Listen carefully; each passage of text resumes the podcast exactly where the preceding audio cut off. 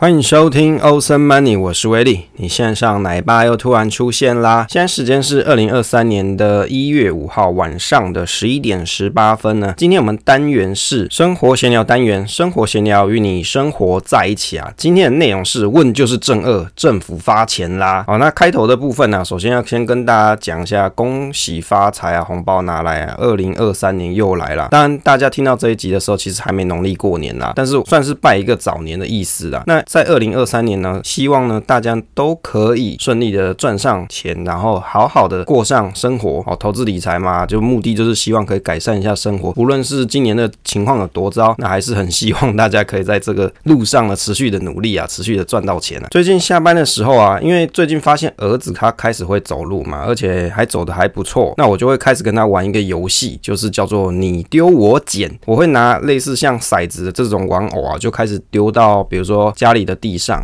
然后就叫他说：“哎，你过去捡。”他就会把它捡回来，然后再给我，就再丢远一点，再给他捡。那我发现说他好像听得懂指令，那他就会过去捡，然后把东西给我，以此类推啦。我每次都会增加一点难度，考验一下他。那发现其实就算他不会讲话，他大概还是知道说大人的意思是什么。只是做这个游戏其实有一个前提，就是他心情要好。所以有时候他心情如果不好的时候，他就不听我说。那如果说他心情好的时候，他就会配合我去做这件事情。那我觉得还蛮有趣的，就是训练小朋友一种。方式，那我听我老婆讲说，现在一岁的小孩可能还不会这么快会走得这么顺，算是我们家小朋友他算是进步的还不错。那第二件事呢，最近呢有国泰金的这个中签这件事情呢，因为老婆不太懂中签呢，所以中签之后我还把这个换到的钱呢分了一点红包给老婆，她现在就知道说，诶，中签到底是怎么一回事啊，也希望把这个好运分享给大家。那我看群上有些朋友是讲说，诶，中到的这个国泰金啊，他没有打算要卖掉，其实这也 OK。如果你本来就就看好。这档标的，那你中签了之后，你持续持有是 OK 的，只是每个人的投资目标不一样嘛。我参加这个中签活动，我就是希望把它变卖掉。那你如果是希望长期投资的，那你就好好保留。不过还是恭喜有中奖的各位啦，因为中签不是这么容易嘛，也不是每个人都可以中。接着呢，跟大家分享一下说，我们威力财经角的存股表有做了更新啊，因为又到了一月初嘛，我们大概是三个月更新一次，也就是一季更新一次。那一月三号的版本已经在这几天已经上架。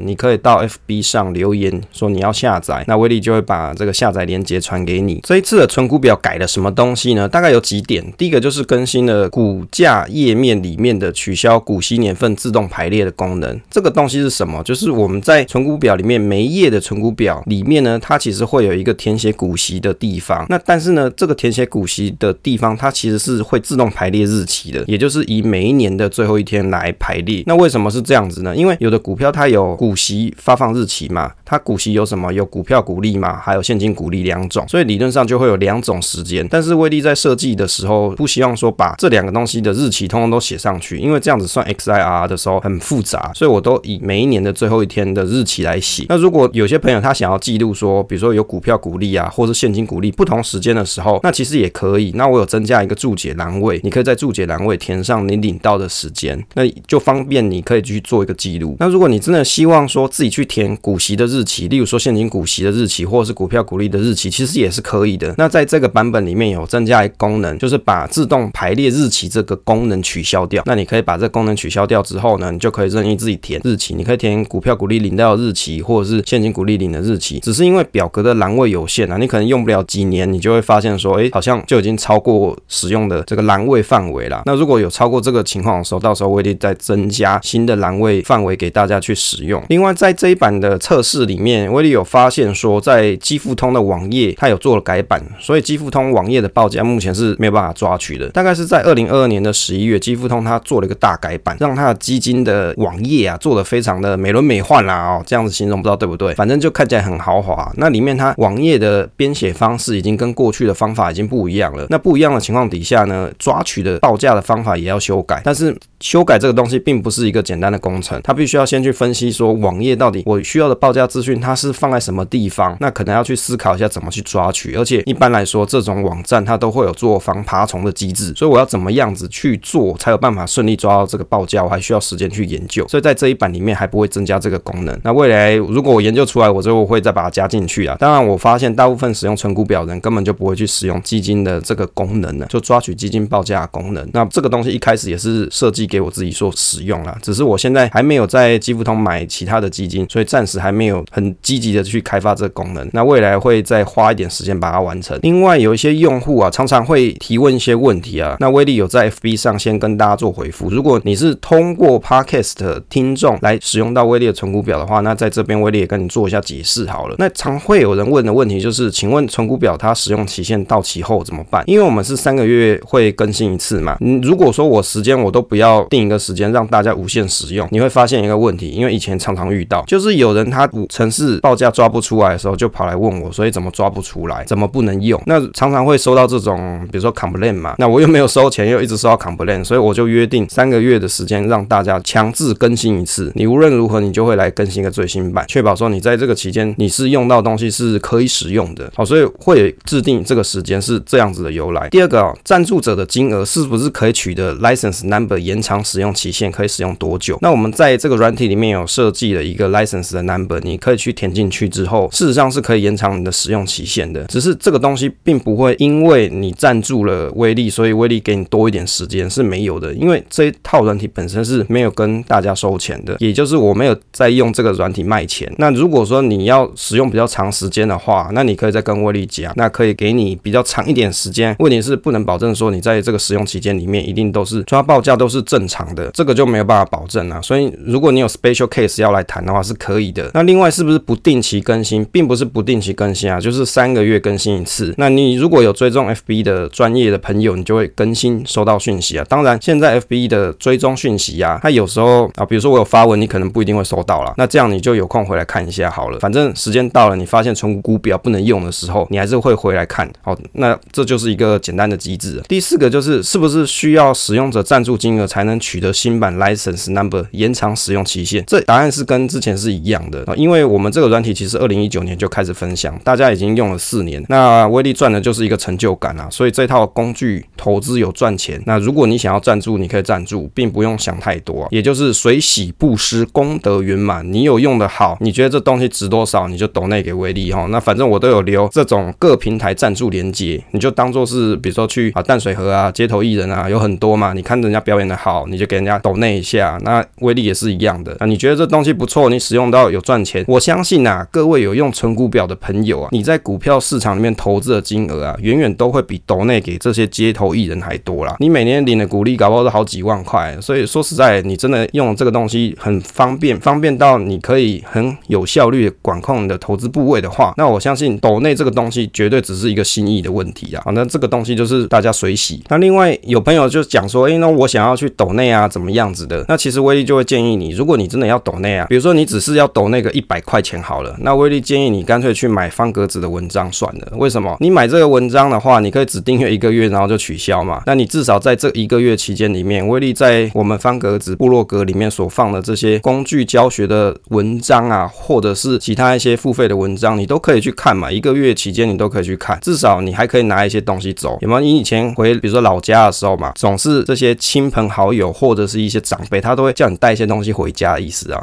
大概是那种感觉啦。既然你要抖内的话，你不如就先去用这种方式，反而你还可以得到一些东西走。我倒觉得这是比较有意义的。那威力也真的有贡献你一些东西，你可以去尽情的使用。我相信在这个部落格里面，你学到东西啊，远远会比你付的钱还来得更多的。接着，我们威力财经角投资生活室的赖社群啊，距离上一次开放新的名额大概是半年之前，大概就是在二零二二年的六月还是七月左右。那由于有些朋友他候补了很多个月，那稍稍有一些 complain 啊，就说威力啊，你这个我要补这么多个月都补不进来，不然就是每次有名额的时候，每次都被秒补啊。就有人他可能就有一直在看社群有没有，他看到有缺，然后看到威力讲说有缺，他马上就就补进去了，根本就没有机会让他加入。所以有些人就小小的 complain 啦。那当然威力是觉得说，那好吧，如果现在候补的人是比较多，我就想说，不然就在过年前啊，就农历过年之前再开一点新的名额，让候补的朋友可以顺利补入。那如果你有想要补的听友的话，你可以在下方链接去点，那同一时间再让大家一起补进来。那这个社群的主旨主要就是威力的育儿生活啊，有没有？我有先讲育儿生活，不要说啊，每天都贴人家小孩子的影片啊，或是照片啊之类的，那怎么看起来好像跟投资没什么关系啊？这个社群本来的本质就是育儿生活、投资性的文章跟教学影片，还有 Podcast 节目以及城市即时发布等等。那如果说你参加这个社群，大致上就是跟威力交朋友啦。那群内你也可以分享生活或是投资的疑难杂症。当然。然在这社群里面，大概百分之七八十都还是在在讲投资的东西，因为就是威力在研究什么，我就贴给大家看。所以你在这里面，你时常都会 follow 到比较新的投资的想法。那我觉得这是蛮有意义，大家就可以一起互动，一起学习啊。那偶尔就会跟大家分享一下我儿子的照片或是影片之类的。接着来讨论一下“问就是正二”这个题目啊，什么叫做“问就是正二”呢？啊，你有没有听过“问就是二四九八”？最近在看 PTT 的时候，威力最近看 PTT 就发现说，有很多人推文就开始在讲说，哎，你在问标的，那问就是正二啊；你在问标的，问就是二四九八宏达店有没有？就有些人在问一些问题的时候，底下的人啊，我不知道是嘲讽还是一种。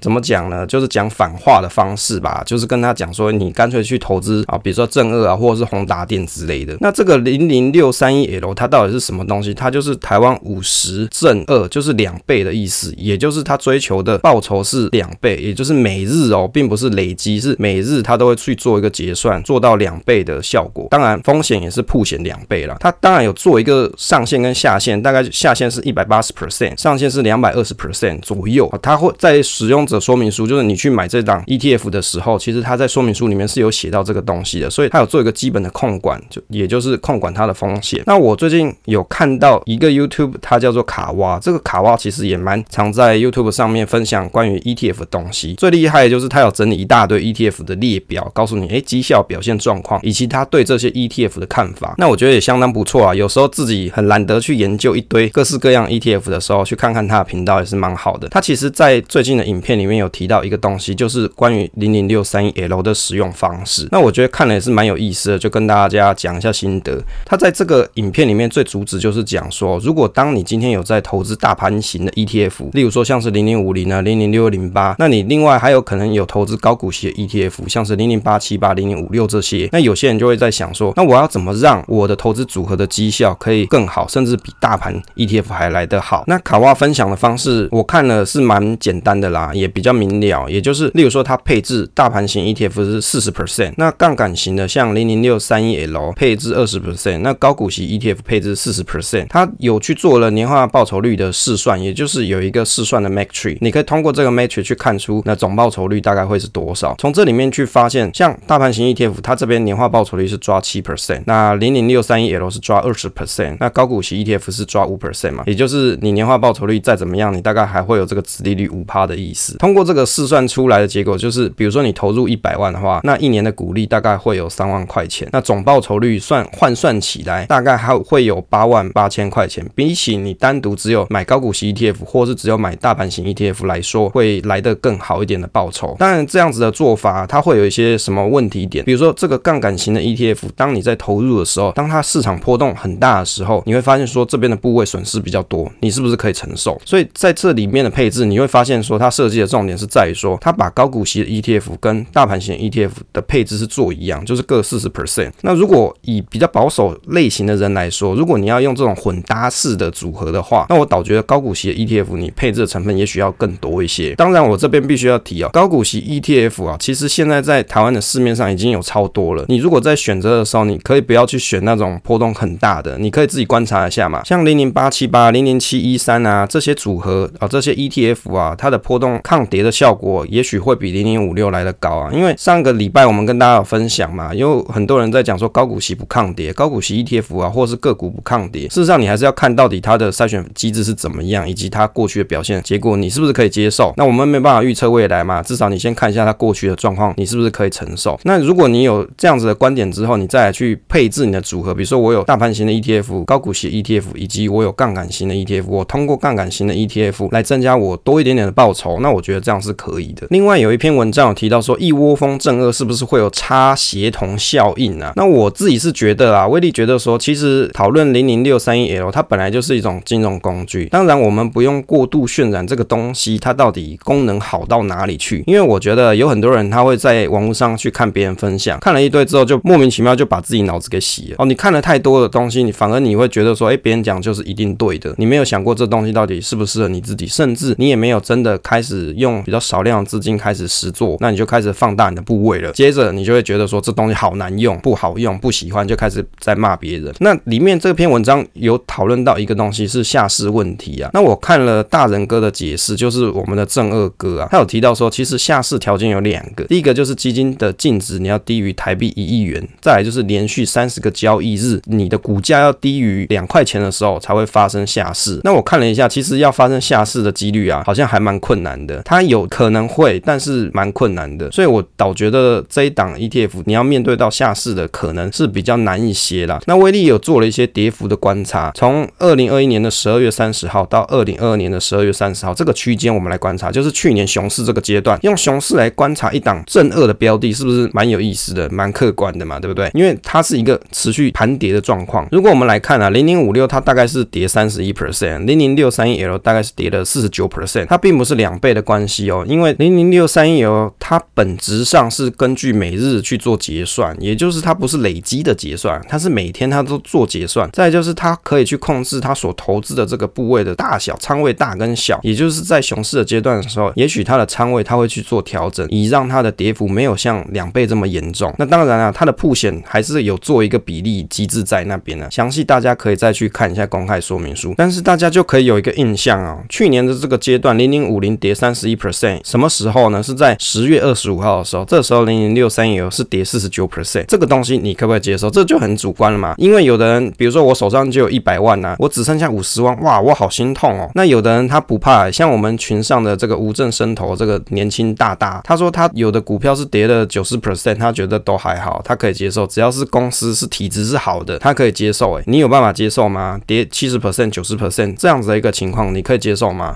比如说一档股票，你买了花了一百万去投资它好了，可是只剩下剩下三十万或者剩下十万块，你真的不会垂心肝吗？如果你可以做到这样子一个心境呢，要么就是你钱投资的很少，要不然就你就是真的很坚毅的投资人，你觉得这个投资绝对是对的，所以你愿意去等它，等它一个好的回报。另外呢，威力有看了一下别人的分享，关于提到这个正二这个问题啊，这个频道它是叫就来了，那我觉得它其实里面有提到一个观点，还蛮有意思。他说啊，长期持有就是要稳啊，波动不宜过大。我觉得这一点啊，倒是很贴近人心，尤其是你遇到续跌的阶段，也就是它是以存股的角度来看，你今天要存一个东西，它肯定就是波动是要比较稳定的嘛，不然你每天心情在那边上上下下，你就受不了了。所以如果你真的是存股族，你又希望放大你的获利的话，那这种杠杆型的 ETF 你可以配置，但是配置的幅度不能够过大，甚至你是用股利的方式来做配置，那也许会是一个比较好的方法。零零六三一 L 的使用时机哦，威力是认为啦，原则上是在顺势交易的时候使用。当景气下行的区间呢，你看哦，盘势是跌多涨少，哎，那你的心理的素质你还可以撑得下去哦。如果撑不下去，你就很容易就啊不要啦，我全部砍掉算了。你可能会有这样子的想法。再来是什么时候可以去使用呢？像是景气回升的时候，适度的用杠杆型的 ETF 去放大你的获利。当然你要先用闲钱小资金做实验啊，先去看看说，当我遇到一些状况的时候，我心境上是不是可以承受？那再来是把你的资金部位放大，但前提还是你你要先看整个你的投资的 portfolio，你的组合配置起来是不是够稳健。那如果在够稳健的情况底下，比如说你六七十趴都是买波动不是很大的标的，那这时候你少部分配置这一点，比如说杠杆型的 ETF，那我倒觉得是无妨啦。另外也可以用股息去购买。那我看大人哥他有提到说，用零零五六的配息拿去买五零正二，结果会怎么样？他有一篇文章是提到这个，从他这一篇里面去提到说啊，看起来如果你用零零五六的股息去买。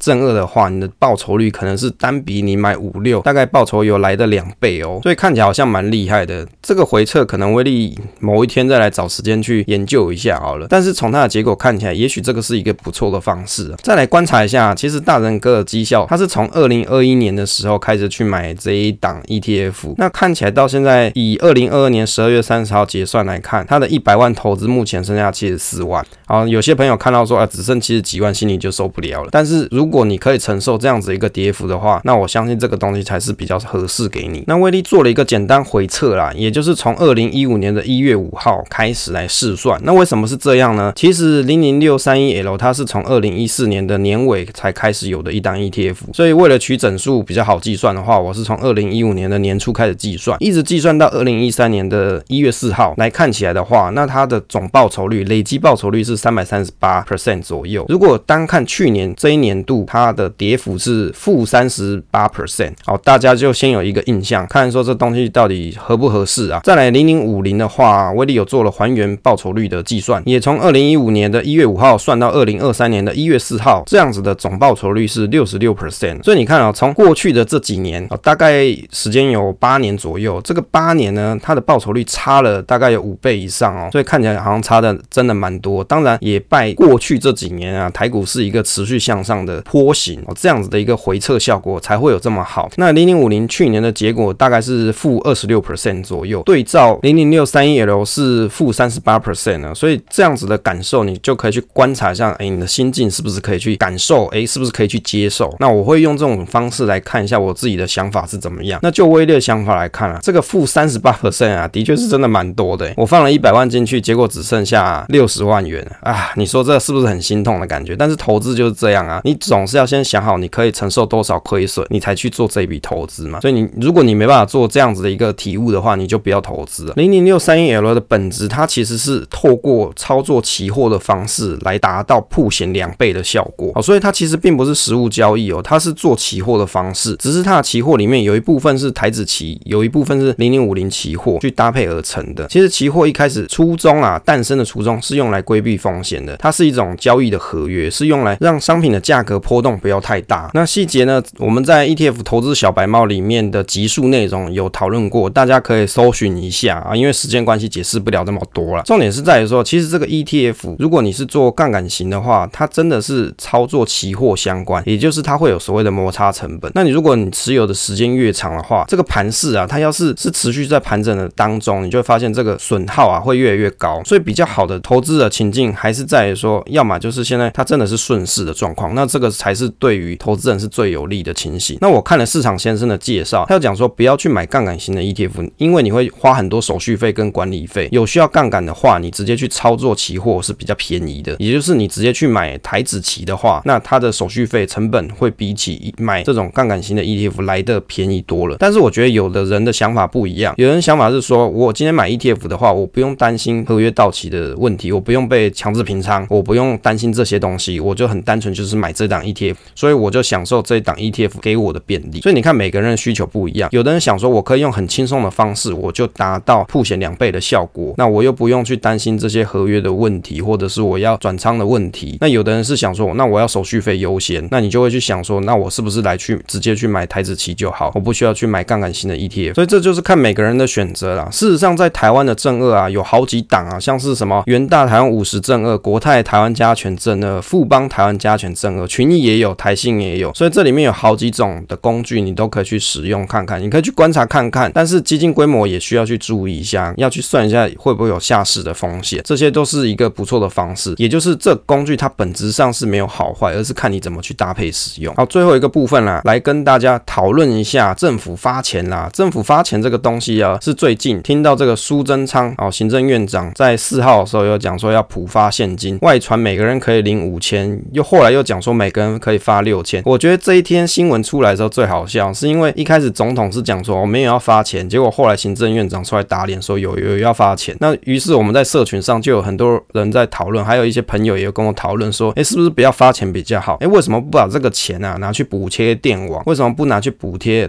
中油亏钱？其实我觉得哦，不管你是补贴电网还是补贴油钱这些东西啊，总是会有人 complain。为什么？因为有的人会说，我就没有什么在用电啊，啊，我也没什么在用用油啊，我没什么在开车，为什么要去补这些人呢？应该是使用者付费嘛，使用者越多，用的人越多的话，那些用的人要去缴钱，怎么会是拿我多缴的税金的那种感觉来去给他们呢？为什么不退给我呢？所以我觉得怎么做都会有问题，甚至还有些人讲说，怎么印不印消费券呢？只是有人又会讲说，印了消费券又是图利印刷厂商，所以你看怎么做都怎么错。那威力大概看了一下，为什么政府会发钱哦？苏贞昌的意思是只是说，去年实际上征收比预算数多的情况，是因为去年经济成长表现出色，也就是他这个税收的来源呢，最主要是八成是来自于盈利事业所得税的超征。那实际成长率达到六点五三 percent，但是他们当时是以经济成长率五点零八去做估算的，所以二零二一年上市贵公司的获利比二零二零年大增七成之多。所以他说会有这样子的结果，是政府行政效率以及民众努力的结果。所以听起来好像是超收，事实上是因为全民经济成果我的共享，所以把这个钱分给大家。这个听起来好像还好像蛮有道理的，意思是指说超收的钱是来自于这些公司赚钱呐。那大家不知道是怎么想的？你认为这样是一个好的方式吗？那就威力的角度来看，我只是一个小小的草民啊，我觉得说可以发钱给我，好棒哦，我就拿这六千块再去买尿布好了。那有些朋友在想说，他拿了六千块要拿去做投资啊，其实也不是不行啊，就看你怎么去花用。也有人是讲说，你拿去买股票，这样子没有刺激经济啊。威力的想法是说，其实就算你拿去做投资，那其实你买这些公司，它有的资金，它也是会拿去做研发，或是做一些生产设备嘛，还是有对经济是有一个循环，只是只是这样子的一个刺激效果，不是 short term 看得到，它可能是属于 long term 的，你必须要长时间才看得出效益。但是我相信，如果政府它的目的是为了要让大家让经济变好，哦，比如说短时间的一个 boost 的效果的话，那我想直接去发现金呢，可能并不是这么的好的效果，因为你到这个钱到了人民的手上，他可能拿去存，或者是拿去投资，并不不会直接马上用在消费上，这是蛮有可能的啊。因为时间的关系啊，这次就跟大家分享到这边啊。如果你喜欢这个节目，不要忘记分享给朋友收听，记得追踪威力财经角以及这个 podcast 节目分享，总是单纯快乐，期待下一次再见。